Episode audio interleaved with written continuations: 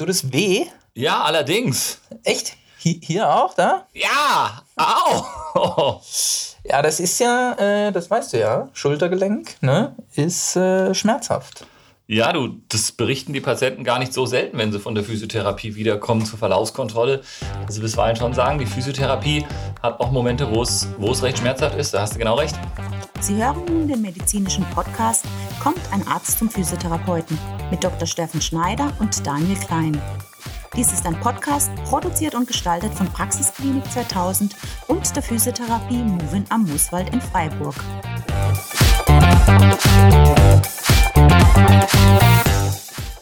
Ja, das ist ähm, ein schwieriges Thema, weil man natürlich, das Schultergelenk ist ja ein muskelgeführtes Gelenk. Ne? Und ähm, da sind wir natürlich als Physiotherapeuten, können wir richtig gut dran arbeiten.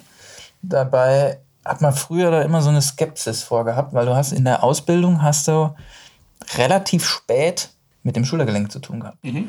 Und du hast ja Praxiseinsätze auch gehabt. Und diese Praxiseinsätze waren ja dann immer so, okay, du solltest auch mal einen Patienten behandeln oder nachbehandeln.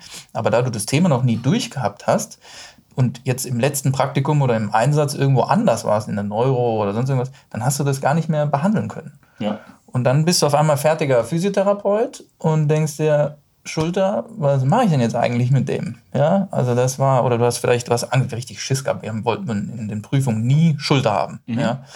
Oh Gott, das hätte ja alles sein können. Ne? Dabei heute sagst du dir das ja einfach eigentlich, wenn du es mal ein paar Mal behandelt hast. Ja. Aber ähm, umso spannender wird es, wenn du natürlich immer mehr bekommst und immer mehr behandelst. Ne? Ich meine, absolut, Sicht. absolut ist ja auch ähm, im Medizinstudium so, dass äh, Schulter schon an sich ausführlich behandelt wird, aber da wird eben recht viel, recht ausführlich behandelt. Und dass man da so den gesonderten Fokus drauf hat, das kommt eigentlich erst später, wenn man sich wirklich in die Richtung dann auch, in die Richtung auch spezialisiert. Und dann, was du schon gesagt hast, sieht man, wie spannend das ist. Und da äh, bin ich jetzt schon ganz gespannt, was wir heute wieder rausarbeiten werden. Ja, deswegen haben wir heute ähm, das Thema Schulter ja auch rausgesucht, weil es genauso spannend ist und gehen das Thema Rotatorenmanschette an. Unser so machen wir es. Ist heute Rotatorenmanschette. Steffen. Ja. Rotatorenmanschette. Das Wort nimmt ja schon so ein bisschen vorweg. Rotatoren und Manschette. Was macht dieses Schultergelenk denn so spannend und was macht es aus? Du sagst, du hast es vorhin im, im Eingang auch schon einmal erwähnt, dass wir einen großen Bewegungsradius haben, ein großes Bewegungsausmaß, dass wir ein ein weichteilig geführtes Gelenk haben. Das heißt, wir haben keine, keine große Pfanne und einen kleineren Kopf, wie das beispielsweise bei einer Hüfte der Fall ist, wo das alles schön zusammenpasst, sondern wir haben einen recht großen Kopf und eine recht kleine Pfanne. Und das müssen wir dann irgendwie noch in Einklang bringen. Dafür gibt es dann noch solche Strukturen auch wie die Gelenklippe, um die Pfanne noch zu vergrößern. Und dann gibt es eben die von dir angesprochene oder von uns angesprochene Rotatorenmanschette, eine Muskelsehnenmanschette, ja aus äh, vier Muskeln und deren Sehnen besteht, die das Schultergelenk bewegt und die dann aufgrund dieser anatomischen Besonderheit mit dem großen Kopf und der kleinen Pfanne und der Gelenkkonfiguration und dieser Führung eben dieses ganz, ganz große Bewegungsausmaß ermöglicht, das jeder von uns kennt. Jeder kann sich, wenn alles in Ordnung ist, lang nach oben strecken, kann den Arm also ganz himmelwärts quasi ausstrecken. Man äh, kommt nach hinten Richtung Richtung Rücken. Die Damen werden das kennen vom, äh, vom Verschluss der, der BHs. Man kann den Arm weit nach außen drehen. Jeder hat auch schon mal mit, äh, mit verschränkten Armen hinter dem Kopf irgendwo gelegen. Und diese Rotatorenmanschette besteht, wie gesagt, aus vier Muskeln. Das sind äh, im Fachwort dann die Supraspinatusmuskel mit zugehöriger Sehne, Infraspinatus, der äh, Musculus subscapularis und Teres minor. Und dieses funktionelle Spiel, dieses Zusammenspiel das ermöglicht das große Bewegungsausmaß und auch die, die gute Kraftentwicklung und sorgt letztendlich auch für die Stabilität, die man braucht, weil wie gesagt, wir haben nicht die Situation, dass der Knochen uns so stabilisieren würde. Wie kann ich mir das jetzt anatomisch vorstellen? Ähm, also ich habe ein muskelgeführtes Gelenk. Jawohl. Die Rotatoren, die du, oder die Rotatorenmanschette, die du eben genannt hast, die vier Einheiten, die äh, das Ganze auch stabilisieren und führen. Ist das äh, Muskelgewebe? Ist das Sehnengewebe? Sind das Bänder? Wir haben, wenn man sich jetzt vorstellt, also wenn man jetzt zuhört und stellt sich einfach mal, um sich das äh, ein bisschen plastischer darzustellen, vor, dass man seinen, seinen Unterarm einfach mal aufstellt, knickt das Handgelenk ein bisschen ab und guckt sich die Faust an und stellt sich dann die Faust vor, eben als, als Oberarmkopf Und wenn man das jetzt mit dem, mit dem linken Arm macht, kommt von rechts quasi die, die Rotatorenmanschette. Man muss sich das vorstellen wie Zügel an einem Pferd im Prinzip. Wenn man dran zieht, dann bewegt sich der Kopf des Pferdes, in dem Fall dann eben der Oberarmkopf in die Richtung, aus der gezogen wird. Das heißt, wenn ich meine Faust anschaue und habe davon rechts drauf liegend meine, meine Sehnen und ziehe dran, dann hebt sich ja quasi im Übertragenen jetzt der Ellbogen nach außen, beziehungsweise wenn ich mir das an meinem hängenden Arm vorstelle und nehme jetzt beispielsweise den Supraspinatus-Muskel, der von Körpermittenwärts quasi nach außen läuft, dann übergeht in einen sehnigen Anteil und diese Sehne setzt dann am Knochen an und jetzt zieht man dran und dann hebt es den Arm nach oben. Dementsprechend gibt es dann auch noch die anderen Beteiligten. Das heißt, wenn die dran ziehen, dreht der Arm nach außen oder er dreht nach innen, je nachdem, wie und wie stark sie angesprochen werden. Jetzt habe ich als Patient Schmerzen. Ähm, mhm. Jetzt kann ich ja nicht direkt zu uns gehen. Wir haben ja leider noch nicht den Direktzugang. Wir arbeiten schwer dran. Ähm, aber es gibt ja auch Unterschiede, glaube ich, die wir gleich nochmal eingehen können, auch in der Untersuchung. Was mich ja. natürlich auch so ein bisschen, ich kriege ja auch eine Untersuchung, wenn ich jetzt nicht selber zum Arzt gehe, kriege ich sie eigentlich nicht wirklich mit. Wir haben zwar gleiche Testungen, denke ich, mhm. die wir äh, auch in der Untersuchung anwenden, aber Patient kommt jetzt grundsätzlich mal mit einem Schulterschmerz ja. zu dir. Was wird gemacht, was wird untersucht? Klar. Also erstmal ist immer die entscheidende Frage, seit wann bestehen die Schmerzen? Gab es einen Unfall? Wenn das alles geklärt ist, wir steigen dann ein in die, in die klinische Untersuchung. Also gehören natürlich noch ein paar Nebenbefunde dazu, sprich, was ist bisher schon gemacht worden, Medikamente genommen und so weiter. Untersuchen wir eine Schulter, das heißt, es ist entscheidend, man muss den Patienten anfassen. Es bleibt dabei. Es reicht trotz sämtlicher Bildgebung, die wir haben und MRTs und auch wenn der Patient mit Röntgenbildern und MRT schon in der Hand kommt und externen Berichten, es wird nicht reichen. Der Patient wird zumindest das Oberteil ausziehen müssen, dass man die Hand auf die Schulter legen kann und mit der anderen Hand die Schulter untersuchen kann. Das heißt, wir brauchen den direkten Kontakt. Vorab das ist üblich, dass man sich den Patienten natürlich auch anschaut. Man schaut sich die Muskelkontur an, erkennt man schon irgendwelche Rückbildung von Muskulatur, weil vielleicht schon länger Schädigungen vorliegen, dass diese Muskeln inzwischen inaktiv geworden sind. Das kennt jeder, der mal einen Gipsarm hatte. Wenn dann so ein Ärmchen dann nach vier Wochen aus dem Gips rauskommt, dann sieht es ja immer Regel aus, als würde dann nur so ein Kordel aus dem T-Shirt hängen, weil es recht dünn geworden ist. So ist es mit der Muskulatur an der Schulter auch. Das heißt, wenn man sich die Mühe macht und untersucht den Patienten, und das heißt in der Regel, dass man hinter dem Patienten steht, um eine Schulter zu untersuchen, dann kann man da gegebenenfalls schon inspektorisch, also sprich über die Blickdiagnose was erkennen.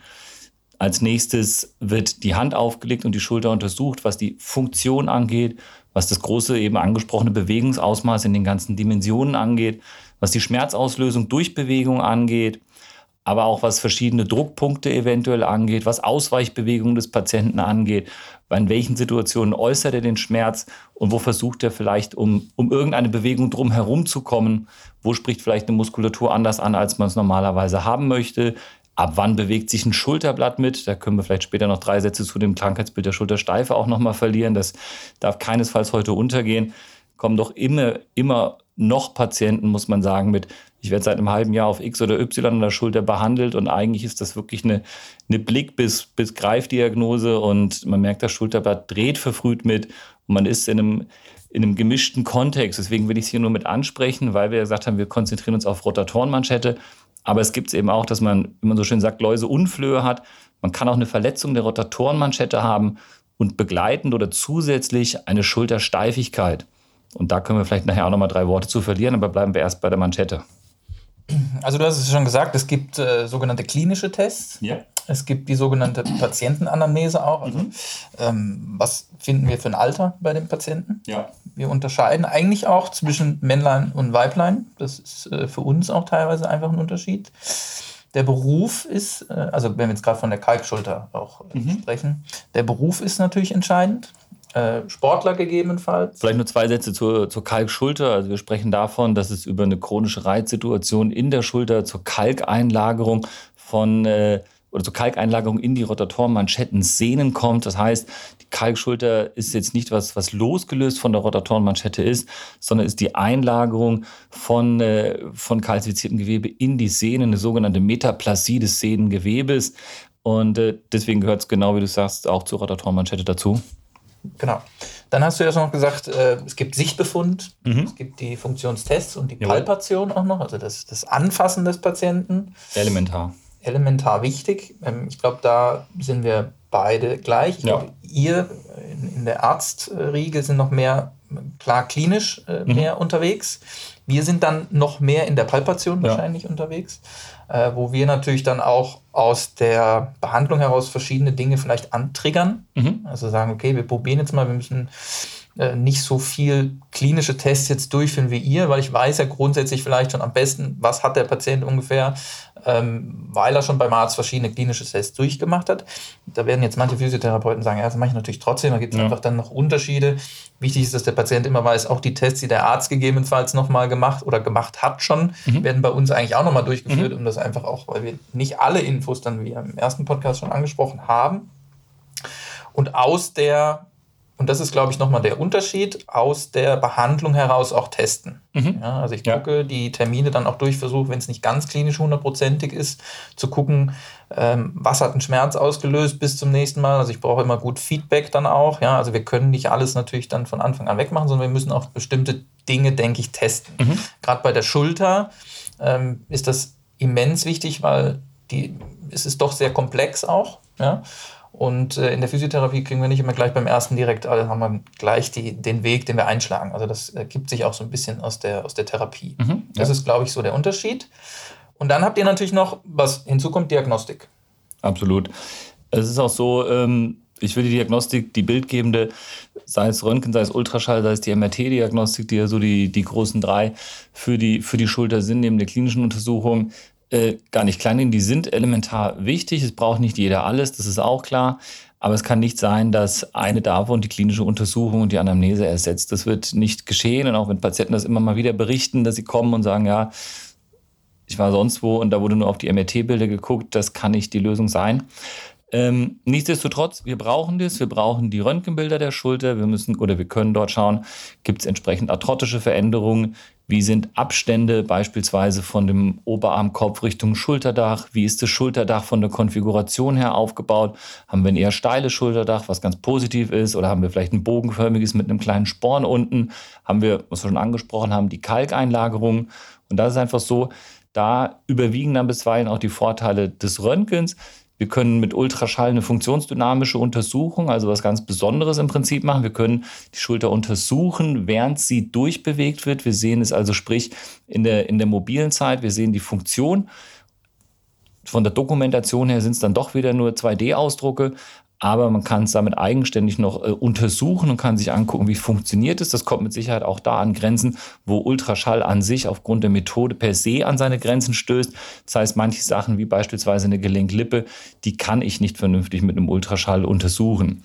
Wir haben heutzutage natürlich die die gute Situation, dass wir MRTs recht gut, recht flächendeckend im Prinzip und auch äh, zeitlich in einem vernünftigen Rahmen verfügbar haben. Und so ein MRT-Kernspin oder die Röhre, wie auch immer man dazu sagen will, äh, liefert doch eine ganze Menge mehr Informationen auch, die sich bisweilen auch einem, einem Röntgen und natürlich auch einem Ultraschall entziehen können. Das heißt, kleinere Risse von der Sehne, das mag auch der, der versierte Ultraschalldiagnostiker am, am Ultraschall noch erkennen können, aber spätestens, wenn es um die Frage geht, gibt es denn irgendwelche muskulären Auffälligkeiten, haben wir schon eine gewisse Hypotrophie, also sprich eine Rückbildung von Muskelgewebe aufgrund von Schäden, ist das was, was man nur noch dann im MRT sehen kann. Schleimbeutelreizung ist mit Sicherheit was, was man in beiden, beiden Untersuchungsmethodiken sehen könnte kleinere Kalk beginnend oder kleinere Kalzifizierungen, also Richtung Kalkschulter wieder gedacht, sieht man dann auch bisweilen mal eher in einem, in einem MRT als jetzt in einem Röntgen. Das kann man wiederum auch gut im Ultraschall sehen. Da muss man vielleicht auch für sich als Untersucher gucken, womit ist man einfach am versiertesten, was ist auch im, im Alltag. Alltag das, was, was für einen selbst am praktikabelsten ist. Aber das sind Sachen, die sind wichtig. Kapselgewebe kann man gut im MRT beurteilen.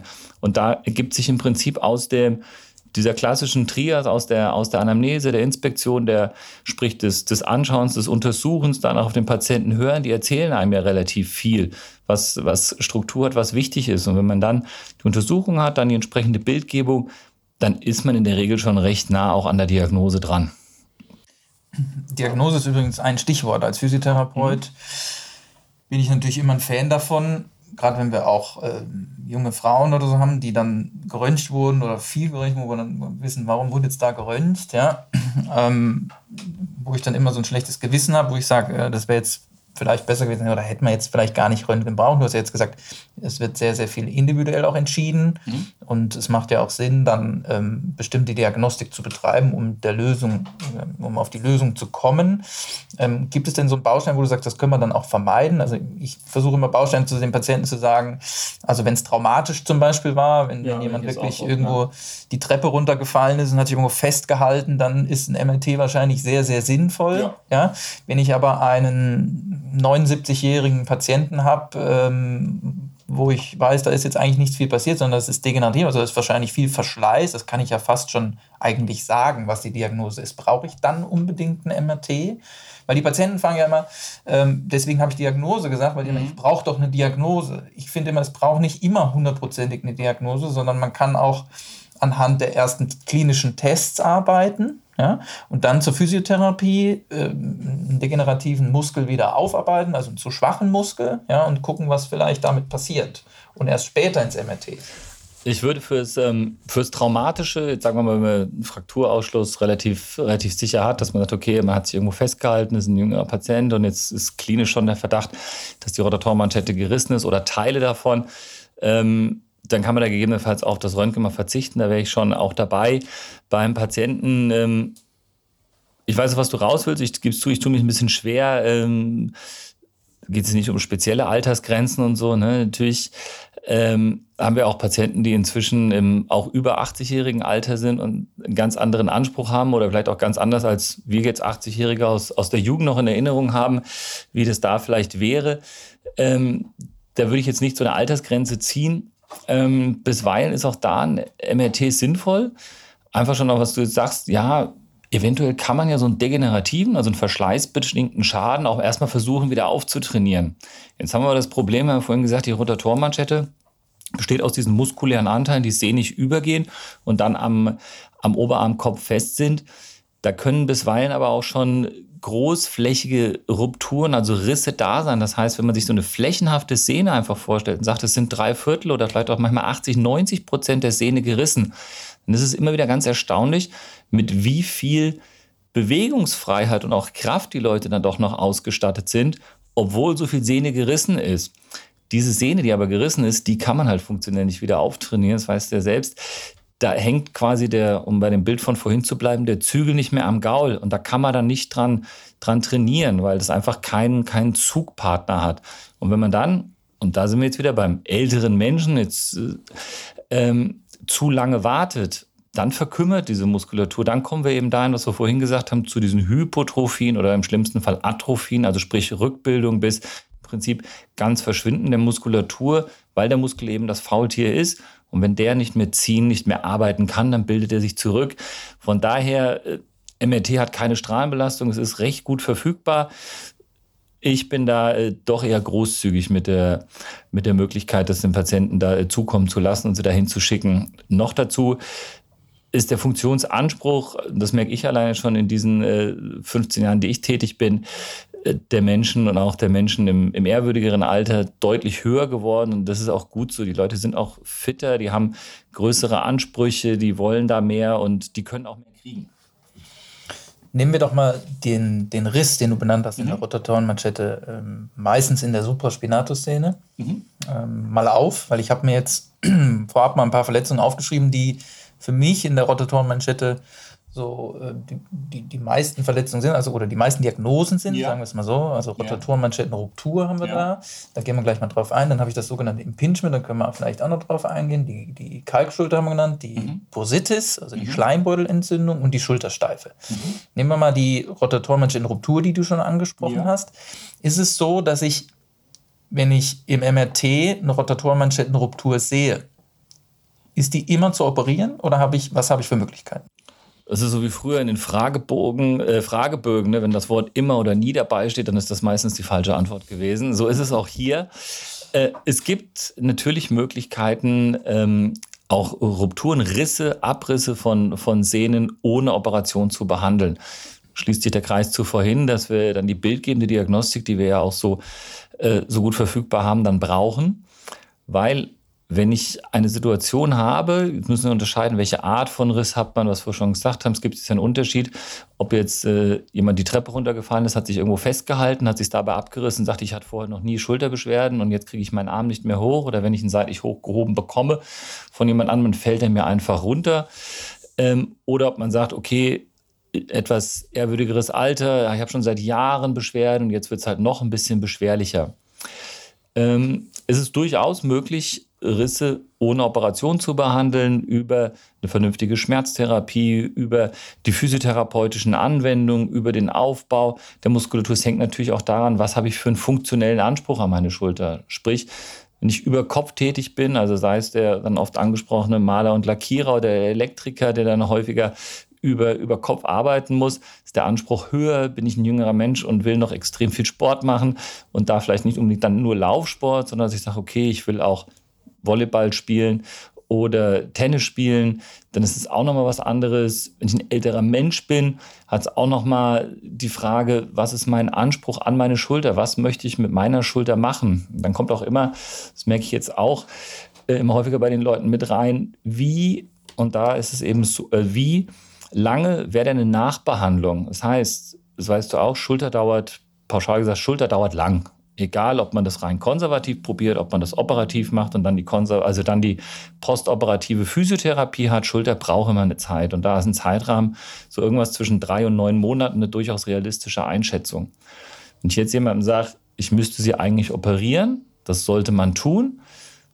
Der hat aber vielleicht gerade einen Job neu angetreten. Ich muss den schon sechs Wochen vielleicht aus dem Job rausnehmen, weil es was körperlich Anstrengendes ist, was er da macht plus danach noch die, die weitere Physiotherapiephase. Und wenn einer beispielsweise im Straßenbau tätig ist oder ist über Kopf tätig, dann ist es was anderes, ob einer alternativ vielleicht einfach am Schreibtisch sitzt und sagt, ich muss hauptsächlich die Tastatur bedienen können. Das heißt, diese Sachen spielen mit rein. Die Frage, wie ist es im Privat, wenn ich gerade ein kleines Kind bekommen habe und muss mich auch viel um mein Kind kümmern und kann einfach die Schulter momentan nicht ruhig gestellt bekommen. Das heißt, solche Entscheidungen spielen auch mit rein und es ist Gott sei Dank so, dass die Patientinnen und Patienten sehr mündig auf mich wirken man kann es mit den Leuten besprechen. Man kann ja noch erklären, wenn man sagt, tendenziell würde ich eher konservativ vorgehen oder eher operativ vorgehen. Es ist aber in Ihrem Fall diese und jene Möglichkeit gegeben oder Unmöglichkeit gegeben. Da muss man es mit den Leuten einfach nur besprechen. Man kann zeitliche Rahmen sehr abstecken, kann sagen, wir probieren es mal eine ganze Weile ohne Operation. Aber es ist nicht so, mein MRT hat und da steht drauf, äh, Rotatorenmanschettenteilläsion oder Supraspinatussehnenruptur, um einen Teil davon jetzt zu benennen, dass man sofort sagen muss, das muss operiert werden. ist natürlich die, die Zeitfrage, ist, glaube ich, ein wichtiger Faktor auch in mhm. dem Entscheidungsprozess für den Patienten. Ähm, wir sehen auch, dass man sagt, ja, sechs Wochen gehen ja schnell rum, ähm, weil man dieses Abduktionskissen hat. Das heißt, wir versuchen ja nach der OP. Vielleicht kannst du kurz noch sagen, was, was das Abduktionskissen ist. Die Leute kurz abholen da. Das Abduktionskissen ist ein Kissen zum Ruhigstellen der Schulter nach mhm. der OP, mhm. Das in ähm, letztendlich der Position ist, in denen alle Seelenant oder Sehnenanteile, Muskelsehnenanteile der Rototelmanschette in Nullposition liegen. Mhm. Heißt, damit äh, das Ganze gut heilen kann, was du da auch äh, gut fabriziert und operiert hast natürlich. Ähm, wir können da physiotherapeutisch in den ersten sechs Wochen eigentlich relativ wenig machen. Und wir haben das ja damals auch gemacht. Wir haben sechs Wochen lang haben wir die Schultern teilweise mal komplett in Ruhe gelassen. Ja, also weil wir in der Physiotherapie ja auch in den ersten Wochen eine sogenannte Frühmobilisation machen. Wir dürfen ja bis bestimmte Gradzahlen zum Beispiel den Arm abspreizen, vielleicht noch minimal in der Außenrotation oder sowas bis 20 Grad, 10, 20 Grad. Äh, wir können den Trapeziusmuskel detonisieren, also lockern. Wir können verschiedene mhm. Weichtechniken machen. Wir können mit, mit dem Schulterblatt ein bisschen arbeiten. Und der Unterschied ähm, war eigentlich gar nicht so groß. Also man hätte sie auch sechs Wochen in Ruhe lassen können. Mhm. Ähm, der Unterschied war aber auch psychosomatisch. Also wenn die Leute halt sechs Wochen nur zu Hause sind und können sich nicht so behelfen, dann ist es doch schon äh, gut, ein bis zweimal die Woche zum Physiotherapeuten zu gehen und da ein bisschen muskulär Unterstützung zu bekommen. Wir haben ja auch noch die Möglichkeit der Lymphdrainage, je nachdem, ja. die Schwellungen sind jetzt eigentlich nicht so groß bei den Rotatorenmanschetten danach, aber die Zeit der sechs Wochen werden dann doch schon unterschätzt. Ja, das war ähm, also auch für mich psychosomatisch äh, damals eine spannende Phase und auch was, was ich dann äh, ja, im Prinzip äh, ja auch durch dich und durch diese unterschiedlichen Konzepte, die am Anfang gefahren wurden, gelernt habe. Auf der Arbeitsstelle davor war es nämlich so, um es kurz zu sagen, äh, dass da ein gewisses Konzept schon etabliert war, dass Schultern einfach nach der Operation sechs Wochen ruhig gestellt wurden. Das war für mich äh, meiner noch eine Stelle davor, das war eine Uniklinik, wo ich tätig war gab es das halt überhaupt nicht. Da gab es äh, Bewegungsstuhl und direkt Physiotherapie und wir hatten alle große Angst davor, dass Schultern einsteifen könnten. Und dann kam ich äh, zur neuen Stelle, wo ich gemerkt habe, dann äh, in dem behandelten Physiotherapie-Team dann um Daniel Klein, also hier ist etabliert sechs Wochen Ruhe und da läuft eigentlich gar nichts großartig. Und ich dachte, okay, ich krieg, äh, krieg hier auch gleich psychosomatische Störungen. es hat aber alles wirklich auch so gut funktioniert. Nichtsdestotrotz, jetzt auf der aktuellen Arbeitsstelle und fahren wir auf dem Konzept wieder, wie ich es auch favorisiere, dass Bewegung da ist, dass in der Regel ein Bewegungsstuhl dabei ist, dass auch physiotherapeutische Anwendungen schon dabei sind. Und da ähm, ist es eben so, da bedarf es natürlich der, der engen Zusammenarbeit zwischen Physiotherapie und Arzt, der individuell ausgearbeiteten Nachbehandlungsschemas ist es ein Unterschied, welche Teile in der Rotatorenmanschette beispielsweise da versorgt sind. Und ähm, da ist es schon schön, wenn man da ein, ein, vernünftiges Konzept dann für die, für die Nachbehandlung hat und wo auch Beweglichkeit drin ist. Ich bin davon überzeugt, dass das das bessere Konzept ist. Und man muss ja auch dazu sagen, nicht umsonst geben ja die Krankenkassen die Möglichkeit, über sechs Monate äh, Rezepte dann auch zu bekommen, um das Ganze natürlich zu begleiten physiotherapeutisch, weil, das, weil die natürlich wissen, dass es einfach auch eine lange Therapiezeit ist. Ja? Ja. Und man darf sich jetzt auch nicht dann einfach vorstellen, du hast ja eben von dem Büromensch und dem Maler gesprochen, das sind einfach extreme Unterschiede. Ja. ja der Büromensch kann vielleicht schon nach zwei Monaten wieder in, in, in den Job zurück. Der Maler kann aber noch nicht. Mhm. Ja. Und vom Sport wollen wir mal noch gar nicht reden bis in die ersten sechs Monate. Ja. Also Sport in Form von Volleyball oder sonstigen Dingen. Mhm. Ja. Ähm, und man unterschätzt das teilweise, dass einfach nach den sechs Wochen ist trotzdem noch ein langsamer, sukzessiver Aufbau. Ja. ja. Also am Anfang in der Therapie auch noch ein bisschen schmerzhaft, zumindest bei mir. Äh, Habe ich ja vorhin gemerkt. Das, aber äh, hinterher ist immer besser, ja, ja. das muss man dann auch sagen. Und, ähm, aber es ist, man, man, muss sich das wirklich gut überlegen und ähm, das, das hat eine lange Therapiezeit, die, die mit sich zieht, bis es dann auch wirklich wieder, wieder gut ist. Ja. ja. Aber man hat natürlich äh, von der Lebensqualität her, weil wir sprechen ja dann immer von Lebensqualität, die dann wirklich auch entscheidend ist, hat es natürlich dann schon wieder, äh, je nachdem, was man auch später wieder machen möchte, große Vorteile. Ja, ja und es ist definitiv so, dass man das mit den, mit den Patienten, Patienten, man kann das ja besprechen. Ne? Die verstehen das, was wir jetzt sagen, das verstehen die Leute ja. Und wenn das denen dann klärt, sich diese Zeit nimmt, das kurz darstellt. Man kann es ja heutzutage auch am Computer, am Monitor im Bild zeigen. Was ist das Problem? Was ist die Folge? Wie können wir es probieren? Also ich fahre da immer ganz gerne mit so einem Sechs-Wochen-Schema, dass die Leute erstmal sechs Wochen, wenn sie Möglichkeit A oder B oder so haben möchten, was probieren, eine Physiotherapie probieren, eine Schmerztherapie probieren, ihre Eigenübungen dann durchführen.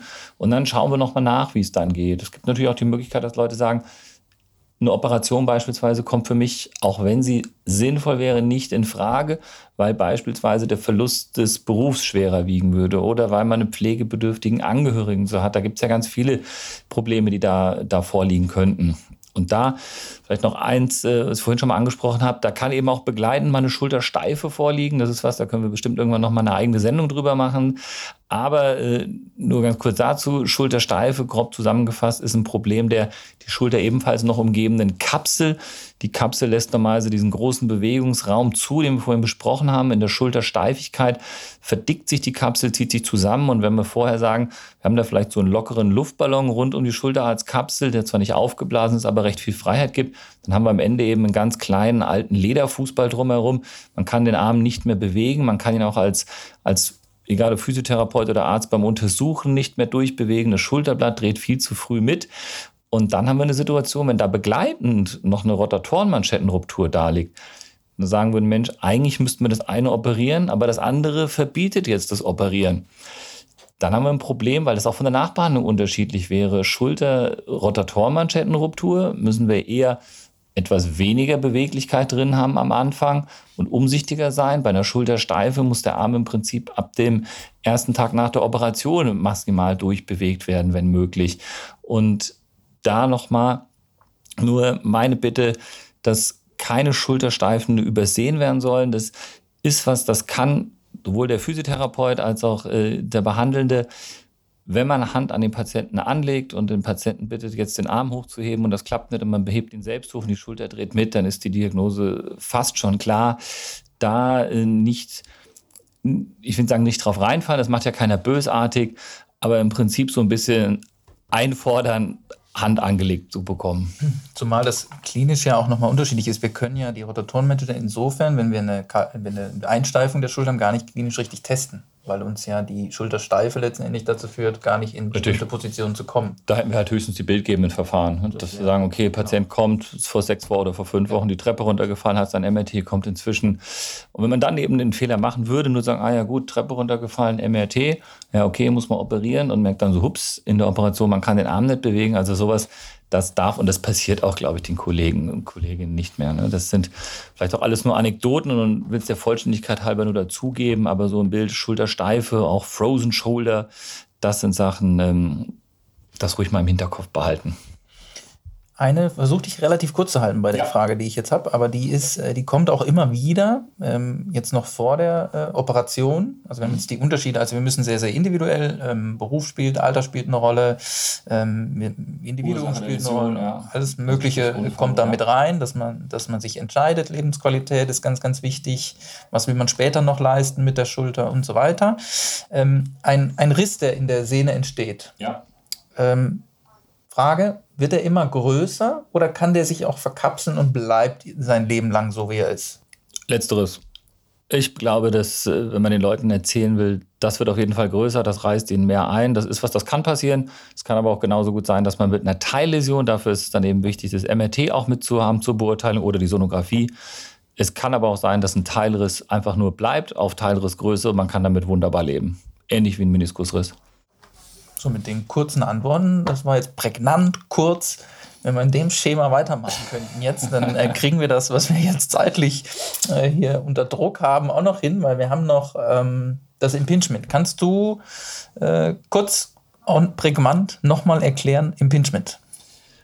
Das sogenannte Impingement-Syndrom oder das Engpass-Syndrom, stellen Sie sich Ihre Schulter äh, wieder vor. Ne? Man hat den, äh, den Oberarmkopf, darüber läuft dann die, die Rotatorenmanschette, ist die Kapsel noch und da drauf kommt der Schleimbeutel unter dem Schulterdach. Und wenn man sich jetzt vorstellt, dass wir vorhin gesagt haben, wir haben ein tolles, ein großes, ein schön bewegliches Gelenk. Wir hatten schon mal angesprochen, dass es unterschiedliche Konfigurationen gibt vom, vom Schulterdach. Wenn man sich jetzt einfach halber vorstellt, man hat ein Schulterdach, das nach unten geneigt ist und man hat darunter dann eben den Schleimbeutel, der gegebenenfalls gereizt ist durch viel Tätigkeit über Kopf. Beispielsweise hat man jetzt die Holzdecke im Haus gestrichen, hat viel über Kopf gearbeitet, die Muskeln waren viel angespannt, es ist der Schleimbeutel unter Druck gekommen. Es hat eine knöcherne Konfiguration, also eine knöcherne Formgebung, dass es das noch begünstigt, dass es da zu einer Reizsituation kommt. Dann haben wir diese Schleimbeutelreizung unterm Schulterdach und dann ist es an der Zeit, dass es sich entweder von alleine vielleicht erholen mag oder man dann eben entweder mal beim Arzt oder beim Physiotherapeuten vorbeischaut. Ersteres beim Arzt, zweiteres dann beim Physiotherapeuten natürlich, ist klar. Ähm, ich unterscheide noch so ein bisschen in der, in der Befundung beim Patienten auch von einem vorderen Impingement, von mhm. einem äh, hinteren Impingement und einem subakromialen Impingement mhm. zum Beispiel. Ähm, es gibt meines Erachtens auch manchmal, wir kriegen ja auf dem Rezept praktisch aufgrund des ICD-Codes und so weiter die Diagnose Impingement, kann aber auch ein Bizeps-Ansatzreiz sein, der jetzt nicht unbedingt zur Rotatorenmanschette gehört. Da gibt es jetzt auch Streitigkeiten, zählen wir ihn dazu, zählen wir nicht dazu. Äh, ich habe noch gelernt, wir zählen den Bizeps nicht zur Rotatorenmanschette dazu. Aber Manche sagen. Zählen wir ihn zur Schulter dazu, so, das sind wir auf jeden Fall ja. richtig, glaube ich. Ähm, da gibt es natürlich die besten oder auch unsere Erfahrung ist natürlich die besten Ergebnisse konservativ vor allen Dingen. Mhm. Wie ist mit Schmerzmitteln? Absolut. Also Schmerzmittel ja, aber Schmerzmittel nicht im Sinne von einfach nur den Schmerz nehmen, sondern wenn es geht, solche aus der sogenannten NSAR-Gruppe, also sprich solche, die, wenn verträglich, auch die Reizsituation wirklich ein bisschen rausholen. Was natürlich dann uns auch wiederum hilft. Also äh, ich habe immer das klassische Beispiel, wo ich immer schmunzel. Der Patient sagt mir, aber ich nehme kein Schmerzmittel. Dann sage ich, ja, aber, oder ja. Entzündungshemmung, sage ich, aber warum denn nicht? Ja, das ist ungesund. Dann sage ich, ja, aber Sie rauchen doch. Ja, aber das mache ich ja schon seit Jahren. Also, ja, also es macht wirklich Sinn, meines Erachtens auch die, die Entzündungshemmung mit dazuzunehmen, weil sie einfach für die Therapie auch gut ist. Ja. ja. Weil wir versuchen natürlich dann in der Therapie viel die sogenannte Dorsalisierung des Schulterblatts. Also wir bringen alles, wir, wir sagen immer die Schulterblätter in die Hosentaschen packen. Mhm. Das ist unser Hauptziel, damit wir den Oberarmkopf nach hinten kriegen. Meistens ist die sogenannte Außenrotation zu schlecht, also der Infraspinatus ist zu schwach. Mhm. Wir müssen zentrieren, wir müssen das Gelenk ja wieder öffnen. Und wenn man diese passiven Maßnahmen mit dazu nimmt, dann sind wir meistens doch schon deutlich schneller, als wenn wir sie nicht haben. Ja? ja? Und der Patient hat ja, ist, sagen wir mal, ist relativ ungeduldig, ja, und dann geht es natürlich schneller. Hinzu kommt zu den passiven immer natürlich wieder auch, wir haben, das werde ich in verschiedenen Folgen öfters sagen, die aktive Phase ähm, ist das Aller, Allerwichtigste. Wir können natürlich, wir haben ja Behandlungsmittel, wir haben Querfriktion, wir haben Längsfriktion, wir haben Weichteiltechniken, all die Dinge lassen wir einspielen ja, und helfen und unterstützen auch. Aber dann ist ganz wichtig, also diese Terrorband, wir sagen immer Terrorband, ja, ähm, das ist einfach wichtig. Das ist seit Jahrzehnten wichtig ähm, und man kann ja auch eine Handel nehmen. Es gibt in der Zwischenzeit auch andere Bänder, die man, aber oder Möglichkeiten mit dem Seilzug zu arbeiten. Aber das ist immens wichtig. Und meistens kommen wir, der Patient kommt das erste Mal und der hat ja noch grundlegende, also Blickbefund, Haltungsschwächen, Brustwirbelsäule spielt da wieder eine Rolle ein, die ganze Haltung, ist der sitzende Tätigkeit, was macht er für einen Sport? Also all die Dinge fließen ja da wirklich noch mit rein, sind aber, auch aus deiner Erfahrung, alle wieder danach, nach gewisser Zeit, ich habe immer so einen Rahmen von drei Monaten, den ich eigentlich vorausgebe. Sag mir, wenn ich da schon äh, optimistisch bin, aber eigentlich ist es in diesem, wenn der Patient gut mitarbeitet, in diesem sechs bis acht Wochen, neun, zehn, elf, da sind wir mhm. eigentlich in einem guten Rahmen bei einem Impingement. Ja, ist ja vor allem auch so, ähm, kann man sich wieder auch mit einem gesunden Menschenverstand ja herleiten, wenn ich jetzt keinen Unfall ursächlich hatte und habe auch nicht unbedingt jetzt für mir die ganze Holzdecke abgearbeitet, sondern habe einfach auf einmal Schulterschmerzen. Und das sind ja die meisten Menschen, die meisten Patienten, Patienten, die kommen, sagen, jetzt tut es halt einfach seit einem vierten halben Jahr weh, es ist immer ein bisschen mehr geworden. Wenn ich das dann nur versuche, über, sei es entzündungshemmende Medikamente, Schmerzmedikamente, zur Not auch mal eine Spritze zu beheben, dann kann das ja nicht von Dauer in der Regel der Erfolg nicht von Dauer sein, weil man ursächlich nichts geändert hat. Das heißt, man muss ja an diese ganzen Sachen ran, die man eben dann gegebenenfalls physiotherapeutisch konservativ angehen kann oder wenn doch ein struktureller Laden da ist, vielleicht auch operativ setzen müsste. Aber es ist ja auch eben so, dass ja auch große Teile der Nachbehandlungskonzepte, und das wird wahrscheinlich bei den, bei den Kollegen genauso sein, ähm, die in anderen äh, Praxen, anderen Bereichen tätig sind, ja nicht nur sagen, okay, das Nachbehandlungskonzept für die Physiotherapie dient jetzt lediglich dem Erfolg meiner Operation, sondern da ist ja auch immer ein Stück Prävention sozusagen für den Rest dabei. Da ist anderes Training für die Schultern auch noch mit dabei, für die nicht unmittelbar Verletzten, aber eben über das komplexe System mit beteiligten Strukturen auch. Und von daher bin ich da ganz bei dir. Lass mich nochmal zum, zum Abschluss ja. auf diese operative Nachbehandlung dann kommen. Ähm, wenn du jetzt die Komplikationen der, der, der operativen Geschichte, also nach der Operation. Mhm. Wir sehen immer, dass die Patienten in den ersten drei Wochen noch so ein bisschen Schmerzen haben. Wie immer. ja, bei anderen Kollegen weniger, mhm. aber nein, nein. Der, wir sehen, dass nach drei Wochen ja. ist, ist der Schmerz deutlich besser. Mhm ähm, wir wollen ja auch so ein bisschen über den Podcast versuchen, so ein bisschen Ängste zu nehmen und ja. so ein bisschen zu informieren, dass die Patienten einfach besser vorbereitet sind auf solche Absolut, Dinge. Ja. Wie kannst du erklären, dass es in den ersten drei Wochen einfach noch so ist, dass Schmerzen da sind und ähm, ab wann muss man beunruhigt sein mit Schmerzen und ab wann sagt man, das ist normal, äh, nach der Operation kann es dazu kommen und ähm, wird sich schon wieder geben? Das hängt meiner Ansicht nach, abgesehen vom, äh, vom operativen Prozedere an sich, von der Operationsdauer, von den Drücken, die da herrschen, natürlich auch davon ab, wie Heilphasen im Körper ablaufen. Das heißt, egal wie gut oder schlecht man operiert, verschiedene Heilphasen im Körper, die da so vorgesehen sind, die laufen eben in eine, in eine plus minus äh, ein, zwei Tage ziemlich ähnlichen Reihenfolge bei den, bei den Menschen ab. Und diese zwei bis drei Wochen postoperativ, dass es da salopp gesagt hier und da auch nochmal zwicken kann und man vielleicht auch mal eine Tablette mehr braucht. Das ist durchaus noch normal. Es sollte nicht so sein, dass ein Patient, wenn er zur Patientin zur, zur Sechs-Wochen-Kontrolle äh, wiederkommt, dann noch schmerzgeplagt ist und Tabletten die ganze Zeit nehmen muss, um überhaupt halbwegs durch den Tag oder durch die Nacht zu kommen. Also das ist schon so, den drei Wochen da äh, nicht so, dass man in der Zeit total viel Schmerzen hat, aber dass da natürlich auch das Schmerzkonzept, das man rezeptiert, sagen wir, das hat seine Begründung. Das ist nicht einfach so aufs, aufs gerade Wohl raus. Wenn Patienten, das häufiger der Fall ist, ja auch kommen, sagen, ach, ich habe da nur drei, vier von genommen und dann habe ich es überhaupt nicht mehr gebraucht, umso besser. Dann ist es eben die Phase besser gelaufen, die Operation wunderbar durchgegangen. Das kann alles gut sein, aber so per se ist das so ein zeitlicher Rahmen, da kann es durchaus nochmal zwicken und dafür, beziehungsweise dagegen haben wir ja die Medikamente. Wir sehen, wir haben jetzt über die Rotatorenmantel gesprochen. Ich glaube, wir könnten mhm. noch ähm, stundenlang äh, darüber absolut, absolut. Äh, was wir sehen, wir werden auf das Gelenk sicherlich noch ein paar Mal zurückkommen und. Äh, verschiedene Dinge präsentieren. Ja? Also ich glaube, das ist mal so der erste Einstieg gewesen, die ersten Infos die, denke ich, so grundsätzlich auch wichtig sind bei, bei Schulterschmerzen. Ja? Ich glaube, wir haben echt einen schönen Überblick gegeben, also was da dieses, dieses Teilgebiet davon angeht. Das muss man ganz klar sagen. Ja. Genau. Und deswegen sind wir hier heute am Ende. Ich habe nur noch, äh, wir haben gesagt, wir enden immer so ein bisschen, nicht, dass wir zu fachlich immer nur enden. ne? Weil ähm, das sind ja fachliche, die können ja nur fachlich reden, aber wir können ja auch anders reden. Ich habe gedacht, wir machen immer zum Schluss so ein kleines, weil wir ja immer monatlich kommen, so die Geschichte des Monats. Okay. Ja. Ähm, fällt dir spontan eine Geschichte des Monats ein? Du erwischt mich da auf dem falschen Fuß. Ich hoffe, so war die hast, Idee auch. Hast das, zufällig was sind, vorbereitet. Spontan sind die besten Dinge natürlich. ja. Aber ähm, ich habe sogar eine Geschichte des Monats, ja? weil wir zeichnen ja heute am 12.11. auf. Und ich bin ja, ich habe im ersten Monat, du hast du ja gesagt, kommst du aus Gießen, ne? Mhm. Aus, aus Hessen. Und dann habe ich mir nämlich noch gedacht, ich bin ja aus dem Rheinland, also ich bin ja aus Ziesburg, ja. ne, Richtung Köln, ne? deswegen ähm, habe ich natürlich gestern, habe ich äh, durch Corona bedingt natürlich äh, arg geweint ja. am 11.11. .11. Ähm, weil ich bin ja schon dann auch so ein bisschen jeck unterwegs. Ne? Äh, manch einer sagt bekloppt, aber du, du, du kennst das ja, du weißt das ja.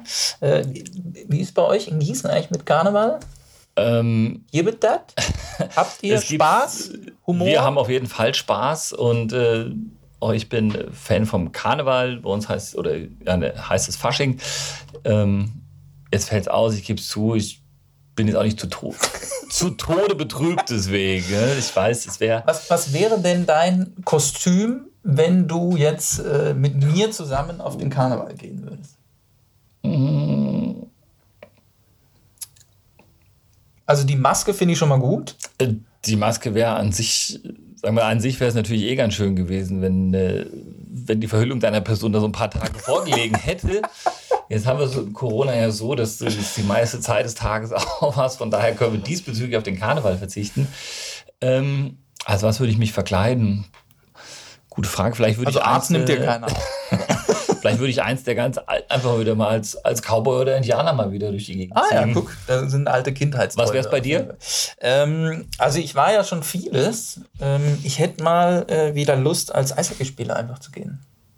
Mhm. Ja, das war zwar so, ich hatte von meinem Schwager Eishockey-Handschuhe gekriegt, ja. die er auch wirklich mal getragen hat. Und meine Hände haben gestunken wie nur was, weil diese Handschuhe natürlich da drin schwitzen. Und mhm. er hatte die, glaube ich, weiß nicht, wie viele Saisons der die anhatte. Ähm, das kann ich eigentlich nicht mehr machen, aber so Eishockeyspieler war eigentlich ganz cool mit dem Helm und okay. das, äh, war ein bisschen warm, aber das wäre ich jetzt dieses Jahr hätte ich wieder Spaß gehabt. Aber Vielleicht kommen Vielleicht im nächsten Jahr. Nächstes Jahr wieder dran. Und dann äh, gehen wir zusammen. Auf jeden Fall. Perfekt. Gut. Dann vielen Dank. Danke dir, Daniel. Und bis zum nächsten Monat. Bis dahin. Ciao. Ciao.